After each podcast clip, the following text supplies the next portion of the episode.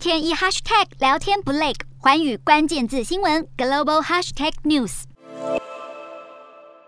听说通膨只是暂时性现象的美国财政部长耶伦坦言错估情势。美国四月消费者物价指数年增率超过百分之八，耶伦表示预计通膨将会继续保持在高点，拜登政府可能也会上修今年百分之四点七的通膨预估值。而针对到底是什么导致这场高通膨危机，耶伦表示通膨主要是供需错配引起，包括疫情间的超额需求以及供应链中断，还有乌俄战争导致的能源和粮食价格上涨，都促使通膨升温，并不是拜登政府。一点九兆美元刺激法案所导致，更强调这场通膨是全球性的，并非美国独有。世界银行总裁马尔帕斯也警告，全球经济正在陷入一种风险，类似一九七零年代的停滞性通膨。世界银行七号将二零二二年全球经济成长预期从四月的百分之三点二又再下修到百分之二点九。马尔帕斯更表示，全球经济成长受到乌尔战争以及中国疫情封控措施造成供应链中断等影响，可能会进入一个成长疲弱、通膨。上升的漫长时期，更有陷入停滞性通膨的风险。也就是说，全球经济成长可能会陷入持续整整十年的低迷期。这场全球性高通膨让各国绷紧神经。印度甚至在四月迎来了八年来最高的通膨，百分之七点七九。央行已经在八号升息两码，来到百分之四点九，是连续第二个月调高利率，也是十多年来最大增幅。